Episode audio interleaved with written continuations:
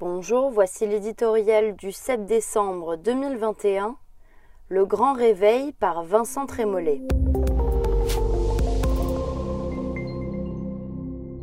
Nous y sommes, ce n'est qu'un premier sondage, un fragile instantané, mais après quatre ans de vaines tentatives, après des centaines d'enquêtes d'opinion affichant comme vérité révélée le duel final entre Emmanuel Macron et Marine Le Pen, Valérie Pécresse, la candidate de la droite, perturbe enfin cette dialectique. Ce menu imposé reposait sur un principe, le remplacement du clivage gauche-droite par une nouvelle opposition entre progressistes et populistes, élite contre peuple. La politique disparaissait au profit du seul rapport de force sociologique.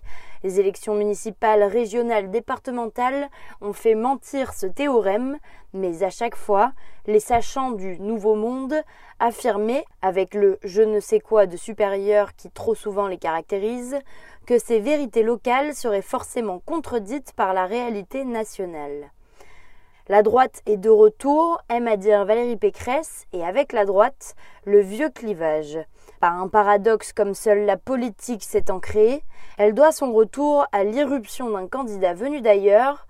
En trois mois, l'offensive Zemmour aura eu ainsi trois résultats affaiblir Marine Le Pen et abaisser la haie à franchir pour accéder au second tour, mettre la droite devant ses contradictions ses renoncements, l'impressionnant meeting de Villepinte en fut l'expression culminante, et l'obliger ainsi à retrouver des convictions qu'elle a trop souvent sacrifiées au conformisme émollient.